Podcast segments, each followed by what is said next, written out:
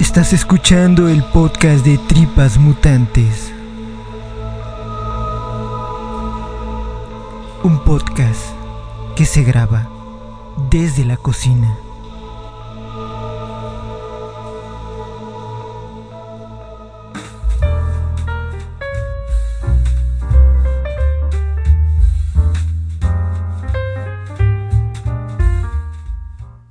Bienvenidos a una nueva edición de este su bonito podcast, el podcast de Tripas Mutantes. Nos encontramos en el episodio número 142 y me da muchísimo gusto que me puedan acompañar. Pues no sé, en la tarde, en la mañana, en el día, en el transporte, en el trabajo, en el gimnasio, en ese lugar en el cual, y en- por supuesto en el horario en el que ustedes decidan escuchar este bonito podcast. Episodio número 142, mi nombre es Eduardo y les doy la bienvenida pues, a este bonito espacio. Y no está de más recordarles esa cuenta testimonial de Twitter que tenemos, que es arroba baúl misterio.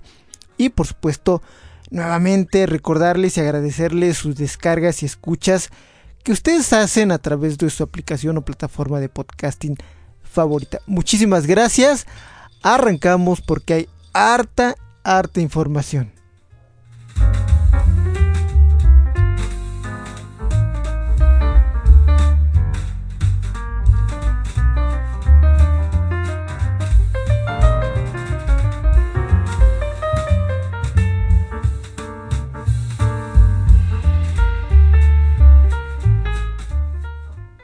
Comenzamos con el mundo de las adaptaciones, en este caso televisivas, por parte de eh, Disney con respecto al universo de Marvel Comics. Bueno, esto pues debo decirlo que fue una grata sorpresa. Tuvimos ya finalmente un tráiler en forma de She-Hulk, Attorney and the Law, serie que por supuesto adapta a este personaje, la prima de Bruce Banner, la prima de Hulk. y es una serie que está en tono de comedia. Y bueno, podemos ver ya a Tatiana Masley, que es la que interpreta a Jennifer Waters, alias She-Hulk. Y que bueno, por lo que se puede ver en el tráiler y por supuesto del título del, de, la serie, She-Hulk Dollar, pues es una abogada que se especializa en casos que tienen que ver con metahumanos o sobrehumanos, en este caso con aquellos desastres, con estas cuestiones y circunstancias que tienen que ver con el mundo de los superhéroes y que pues en términos legales sí deben ser todo un tema, ¿no? Sobre todo, no sé, me, me remite en estos momentos la destrucción de la sede de Nueva York después de la invasión Chitauri. ¿Qué pasa en realidad? ¿Cómo se castiga o cómo se judicializa, judicializa pues a estos héroes, estos villanos que pues este pues que están lejos de, de- la normalidad, ¿no?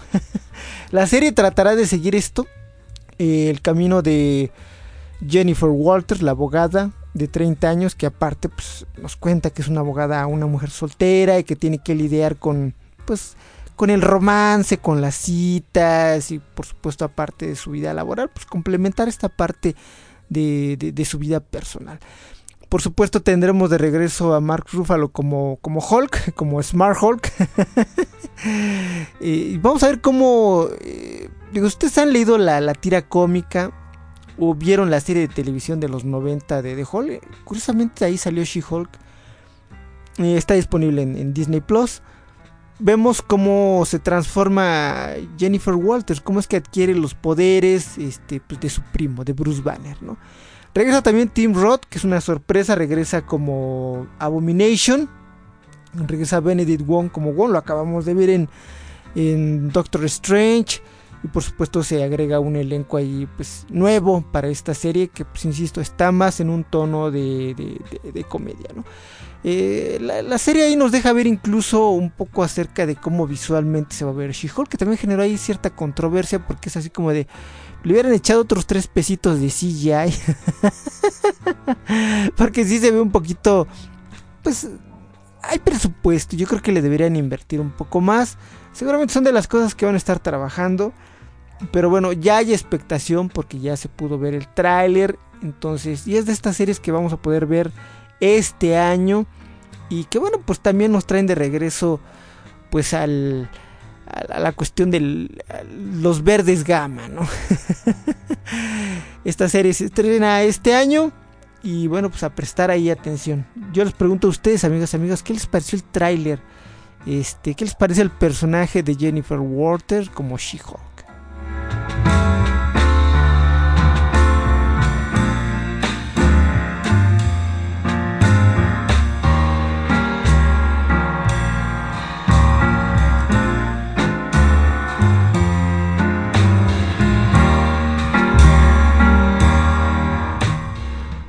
Y bueno, para no salirnos de Marvel, bueno, no de Marvel, de Disney, eh, hace algunos días se publicó esta, pues yo creo que, ¿cómo decirlo? Llamativa reportaje, eh, artículo eh, que tuvo la revista Vanity Fair en su edición, no sé si va a ser de este mes o del, siguiente, en donde tiene como protagonistas y en portada a Star Wars, The Rebellion Will Be Television o algo así, lo que, lo que sería traducido la rebelión será televisada.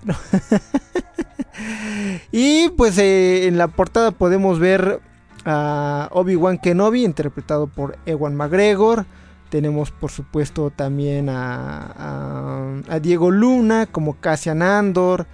Tenemos por supuesto al papi chulo de Dindan Jardín, este Mandalorian, interpretado por Pedro Pascal. Y por supuesto tenemos a la preciosa Rosario Dawson como Ahsoka Tano. Y bueno, este es... Eh, pues está de sobra decirlo, ¿no? Son los personajes en los cuales se estará cimentando el universo, o está cimentado el universo cinematográfico de Star Wars en este momento. Y bueno, pues en la televisión es donde han recobrado, pues no digo un segundo aire, pero sí un interés que desafortunadamente en cine no fue del todo aprovechado.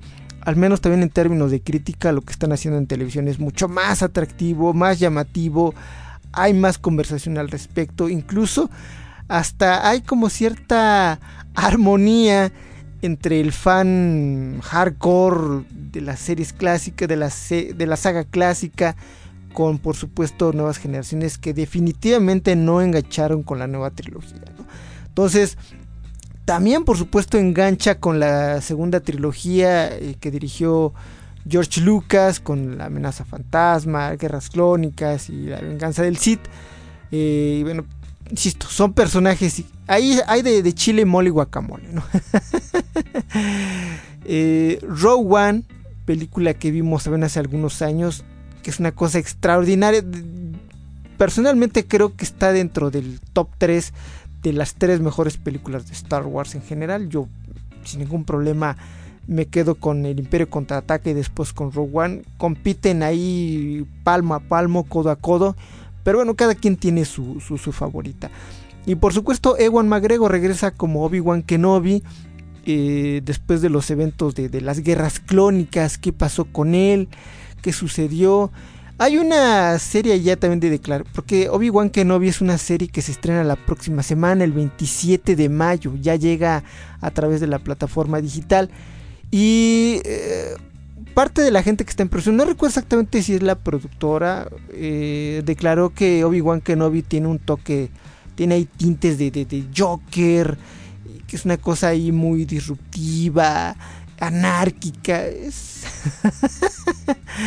eh, bastante curiosa las declaraciones. Y por supuesto, eh, Din Jardín, interpretado por Pedro Pascal de Mandalorian, es la serie más importante. Pero bueno, detrás de todos estos personajes, y bueno, también en un futuro vamos a tener la serie de Sokatano.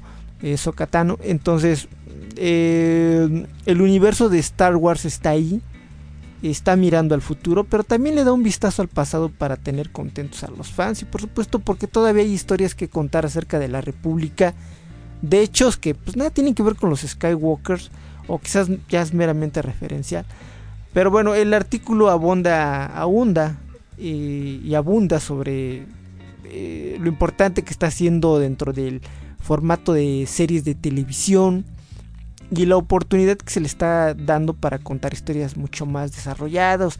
También recordando a la gente que está detrás, ¿no? Como John Favreau, Robert Rodríguez, toda esta gente que tiene un amor por la franquicia y que entiende el espíritu, ¿no? Eh, bueno, pues este, yo creo que todos esperamos eh, con interés estas series. porque al final del día la saga de Star Wars pues, sigue generando interés independientemente de la última trilogía.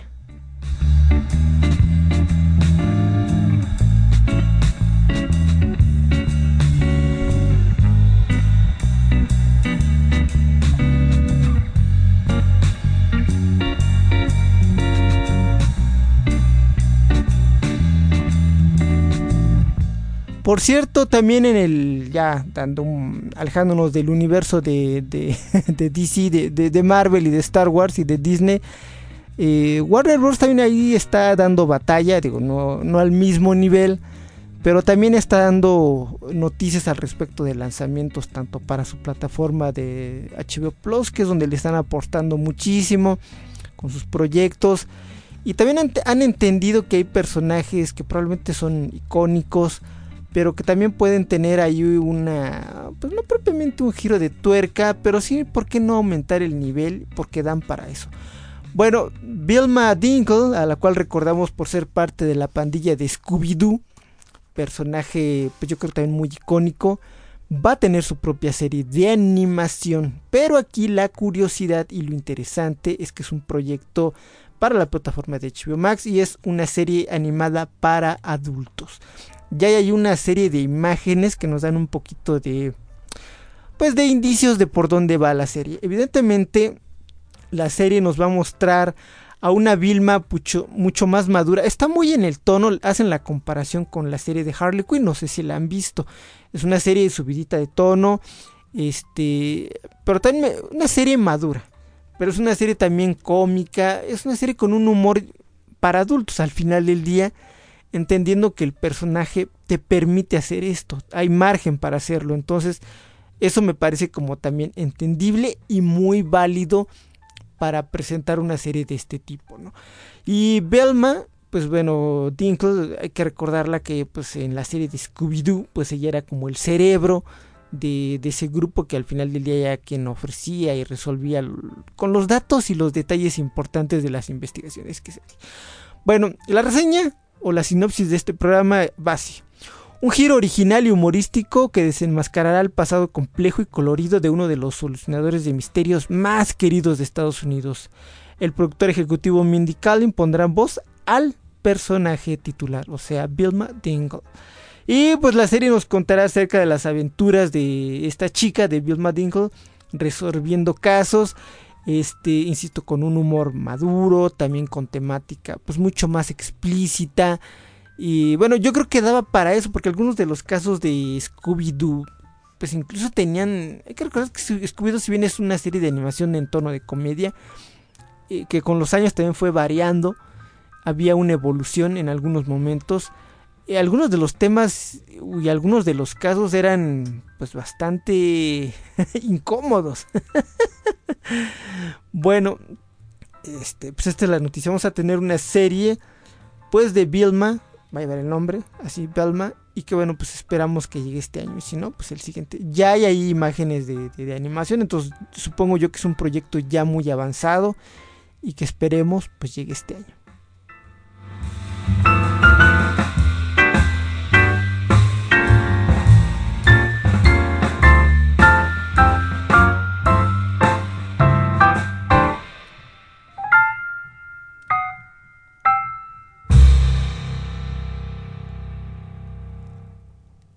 Y continuando con DC y HBO Plus, HBO Max, perdón. Eh, hace algunos meses se había rumorado dentro de los proyectos que tenía ahí en puerta Warner Bros. Pues era el de hacer una película para la plataforma de HBO Max que tenía que llevar como protagonistas a los personajes de los Wonder Twins, los, los gemelos fantásticos. Tal vez lo recuerden ustedes por la serie de Liga de la Justicia. Era los de gemelos fantásticos Poderes de los gemelos fantásticos, actívense. Que tenían los poderes más estúpidos del mundo. ay, ay, ay. Y eran, eh, si mal no recuerdo, eran Jaina y San. Y traían ahí un mono que se llamaba Glick. Originalmente aparecieron en los super amigos ahí por ahí del 73 al 77, que es lo que duró las distintas encarnaciones de la serie de la Liga de la Justicia. Porque después fue el reto de los super amigos. La, tuvo distintos nombres cada temporada. Bueno, el proyecto era originalmente convertirlo en, una película, en una película para la plataforma de HBO Max. Incluso ya tenían a los protagonistas. Eh, KJ Apa iba a interpretar a, a, San y Isabel May iba a interpretar a Zaina. Ambos, bueno, pues vienen de hacer cosas para la plataforma. Y. Pero bueno, al final del día el proyecto se cayó. Y se cayó. No porque el guion fuera malo, sino por una cuestión de presupuesto. Se habla de que eran 75 millones de dólares lo que iba a costar esta película. Y pues. Pues ahorita con la fusión y todo este proceso con, con Discovery hicieron un replanteamiento y dijeron, no, es una película muy cara. si hubiera costado menos de 35 millones de dólares, que es la información que se tiene, probablemente el proyecto hubiera continuado, le hubieran dado luz verde. Pero 75 millones de dólares es mucho dinero para una película para la plataforma de HBO Max. Eh, pues alguien pensará y dirá, bueno, pero Netflix hace películas de mucho mayor presupuesto. Sí, pero Netflix es una plataforma productora que se dedica a eso, a hacer contenido para su plataforma. Eh, HBO no, es, un, ente mucho más grande, es Warner Bros., Discovery. Y evidentemente su principal apuesta cuando se trata de películas de un presupuesto bastante considerable, pues es que éstas lleguen a salas cinematográficas y que sean redituables. Evidentemente, y ya lo habíamos comentado aquí en distintos programas, hay también una apuesta de los estudios importantes en sus plataformas para crear contenido original, porque la idea es no solamente te muestro mis series y mis películas que tú ya conoces, sino también eh, te presento cosas originales que no vas a ver en el cine o en, no sé, en los canales de cable, sino es un producto original para la plataforma. Entonces te atraigo, te suscribes o sigues suscrito. Eso es como parte del gancho también de, este tipo de proyectos. Bueno, pues no sé si, no sé si es buena o mala noticia el, hecho de que se confirmara que pues el proyecto de los Wonder Twin está cancelado y más muerto que nada.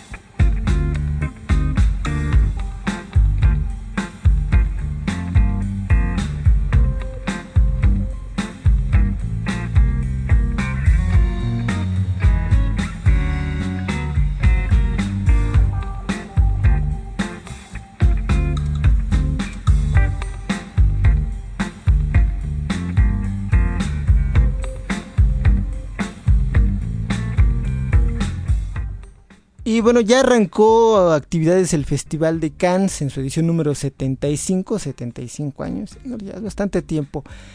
Y bueno, pues ya empezaron también las sorpresas, los rumores, las noticias al respecto del evento y pues eh, se han generado noticias que me parece que muy positivas.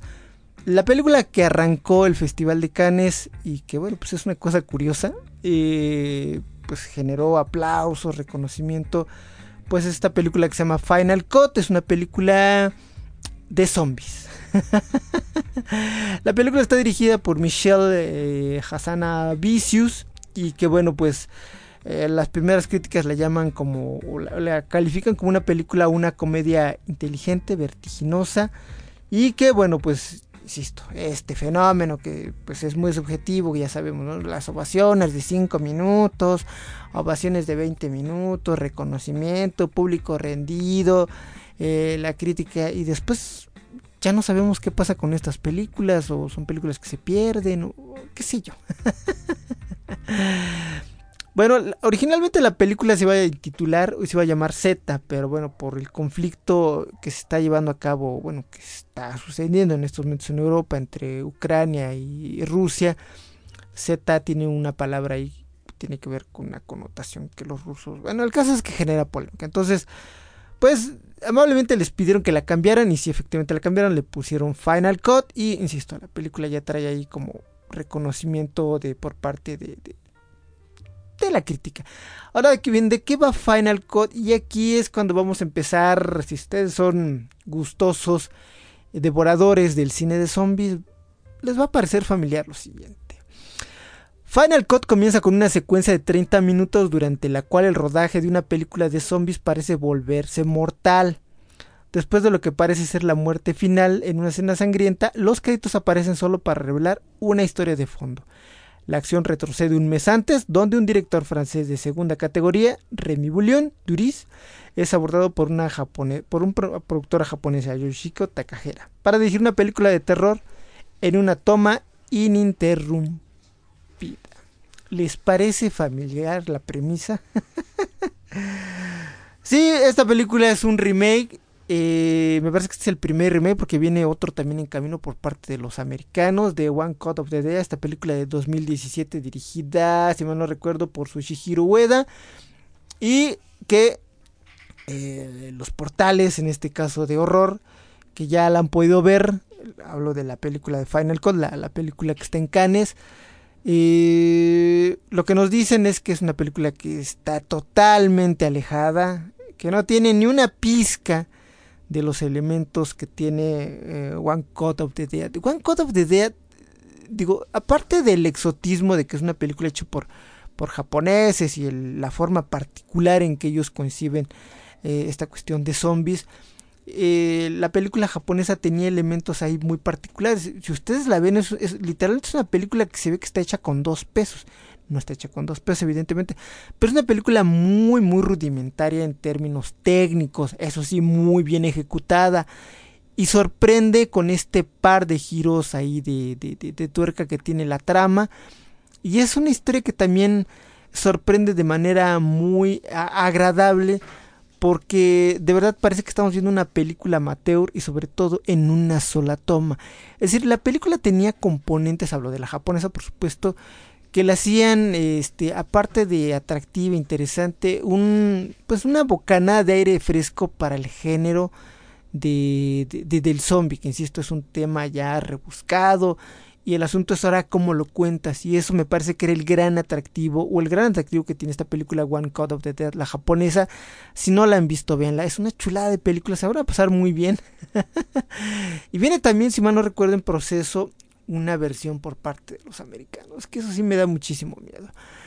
Eh, pues bueno, insisto, es una película que está contada en capas y bueno, no les cuento más para que se, sorprendan gratamente. Pero bueno, la película eh, pues que está en Cannes, Final Cut, pues sorprendió y pues bueno, pues, si se llega a estrenar de este lado o hay un tráiler, pues lo comentamos, damos nuestras impresiones de, de, pues, de qué nos pareció, si, si está acertada si se acerca o definitivamente mejor ni lo hubieran hecho. Pero ya, ya comentaremos este tipo de, detalles que, insisto, son primordiales, ¿no? Pero bueno, ya está ahí la primera impresión. Trae muy buena recepción la película. Esta de Final Cut.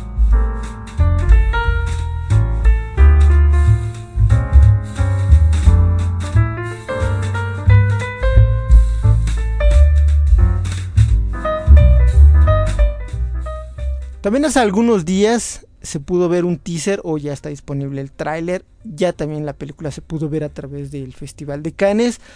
Hablamos del nuevo trabajo del grandísimo ya de culto George Miller. Eh, su última película fue Mad Max Fury Road, que también curiosamente la estrenó en Cannes. Que es una película, eh, bueno, es un director icónico ya.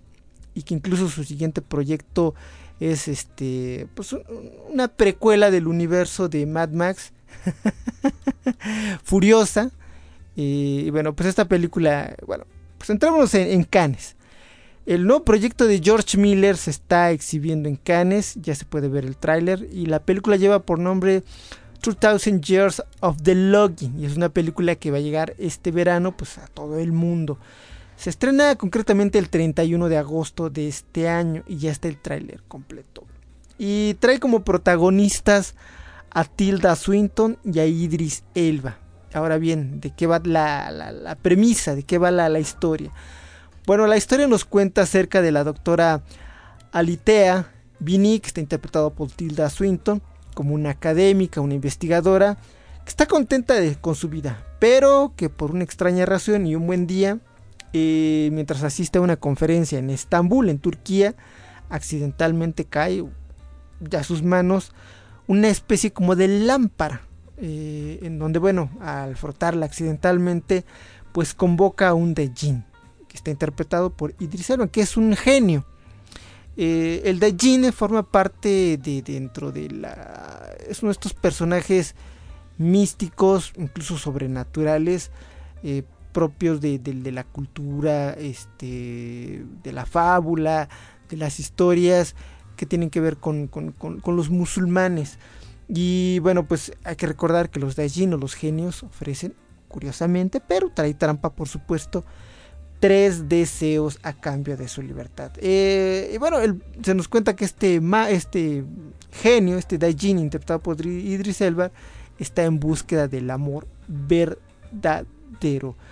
Eh, evidentemente ya sabemos a lo largo de las adaptaciones que se han hecho pues, de este personaje que los deseos encierran pues aparte de una oportunidad también una maldición porque son son deseos que incluyen una trampa que probablemente el, poseedor de la lámpara no los detecta o, suele ser como muy primario en cuanto a estos y bueno pues después le acarrea la, desgracia.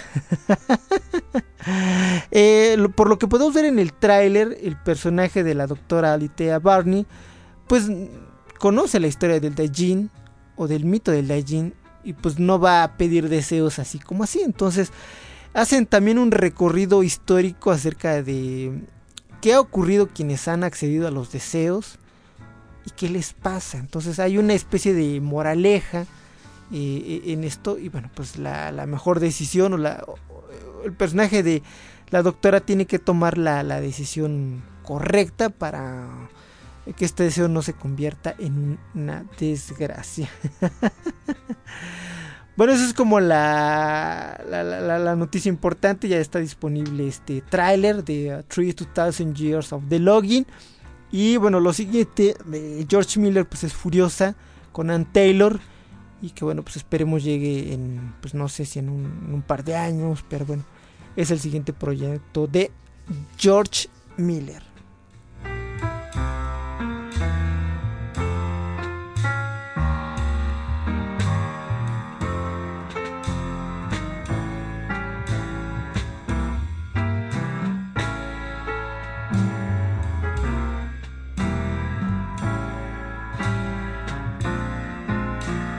Y una noticia que se pudo conocer, digo, no es que esto ese ex, propósito fuera como parte de los eventos del Festival de Cannes, pero bueno, eh, evidentemente la presencia de películas coreanas también está presente y surgió hoy la noticia al respecto con el creador de pues la exitosa serie del año pasado Squid Game, el juego del calamar, que cómo iba la serie, ¿no? Si pues, la tendremos en, en fechas próximas y su creador Han Dong-hyun confirmó que la serie sí efectivamente se está desarrollando, pero que hasta el momento pues solamente lleva pues, pues unas paginitas. O sea, sigue esbozando la idea de cómo convertir o cómo desarrollar eh, lo subsecuente de la historia y que pues probablemente se ve en el 2023 o 2024.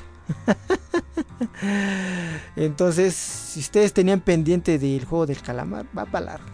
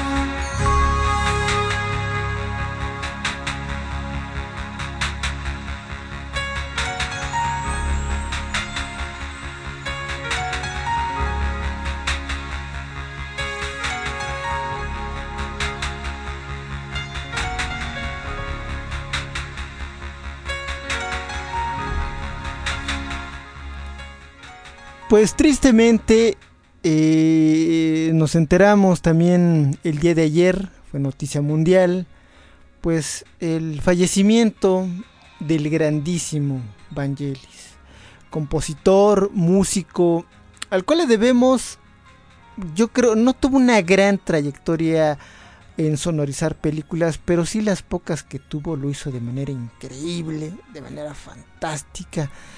Vangelis tuvo ese don que pocos tienen. Eh, no solamente se trata de musicalizar una película, de ponerle esa cuestión de fondo, no, no, no, se trata de crear atmósferas, de trasladarnos a lugares, evocarnos sentimientos, sensaciones, emociones y pocos logran hacerlo de verdad de manera fantástica. Esto que estamos escuchando de fondo forma parte eh, de la banda sonora, incluso es el título introductorio de pues ese clásico del cine eh, Carros de Fuego y bueno pues insisto hablar de Evangelis es hablar de una de las trayectorias más importantes.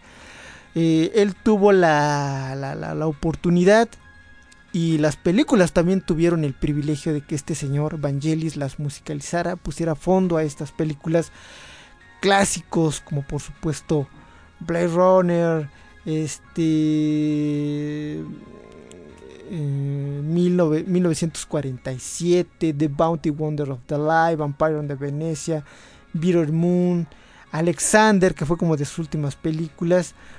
Eh, algunas de sus composiciones se utilizaron pues, para series, se siguen utilizando para series, películas. Eh, bueno, pues insisto, es desafortunadamente una pérdida dolorosísima para... Eh, si mal no recuerdo, este año sacó un sencillo. Abraham, Abraham Team, que forma parte del soundtrack de Carros de Fuego. Y el año pasado sacó un álbum que es June to the Jupiter. Eh, tenía Nocturna, Rosetta. Mm, insisto, Alexander. De Greco fue lo último que musicalizó en términos de películas. Alexander del 2004. Eh, por supuesto, Blade Runner de 1994. Conquest of the Paradise 1492. Conquest of the Paradise. Eh, bueno, pues eh, Carros de Fuego, que es como su primer gran proyecto de 1981. Pues es una tristeza, ¿no? Al final del día. Pero bueno, se, podemos seguir escuchando su música en las distintas películas pues en las que él participó.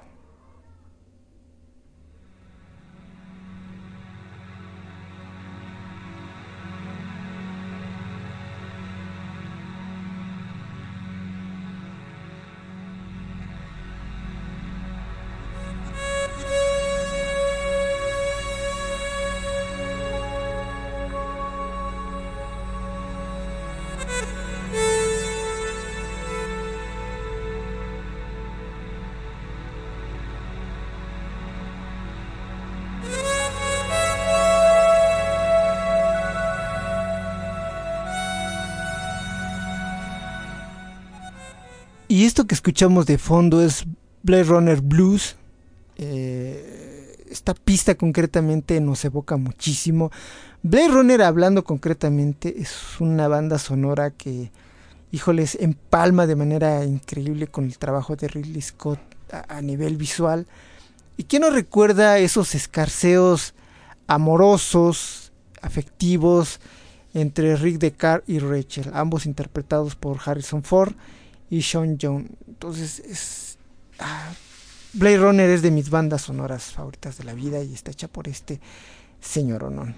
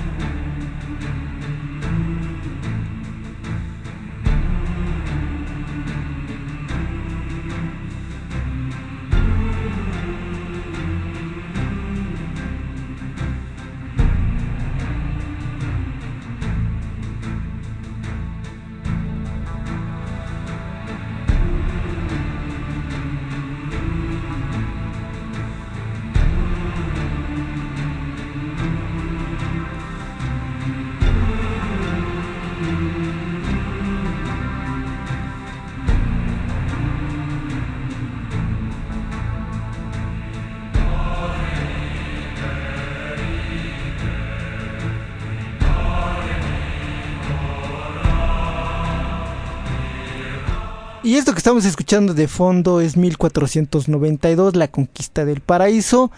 Película dirigida por Ridley Scott. Fue la primera película en la cual, bueno, en donde ellos forman mancuerna y después lo vuelve a llamar para Blade Runner. Película en la cual podemos recordar, por supuesto, al gran Gerard Depardieu, a Sigourney Weaver. Y película que nos narra o nos cuenta la historia del descubrimiento de, pues, de América. ¿no? Gerard Depardieu interpreta a Cristóbal Colón y la epopeya que ello significó, pues, la, el descubrimiento de América como continente, de las civilizaciones. Eh, y la banda sonora juega un papel importantísimo dentro de, de esta película. Eh, vamos a preparar un especial con pues un conocido propio del programa. Este, que por supuesto es un melómano empedernido y que conoce infinitamente mucho más que yo de, música y sobre todo pues es un fan de Vangelis. Eh, en cuanto pueda, pues este platicamos con él, él ya está preparando cosas porque pues este eh, quiere hacer un homenaje. pues a este extraordinario compositor, músico, y artista. Descansa en paz el grandísimo Vangelis.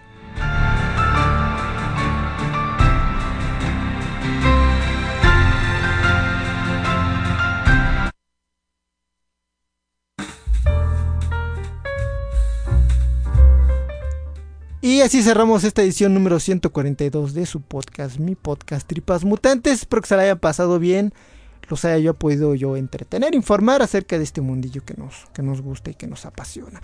Les recuerdo las vías de contacto. Tenemos una cuenta de, Twitter, arroba Misterio, y pueden escuchar y descargar este podcast en su aplicación o plataforma de podcasting favorita. Por favor, no olviden dejarnos algún tipo de reseña, valoración. Es importante para visibilizar más el podcast y que, bueno, este pueda llegar a más personas que probablemente les guste esto que hago aquí semana a semana. bueno, pásensela bien. Eh, disfruten lo que estén haciendo. Disfruten la vida, carajos. y nos escuchamos en una próxima edición de este su podcast, mi podcast Tripas Mutantes. Yo fui Eduardo.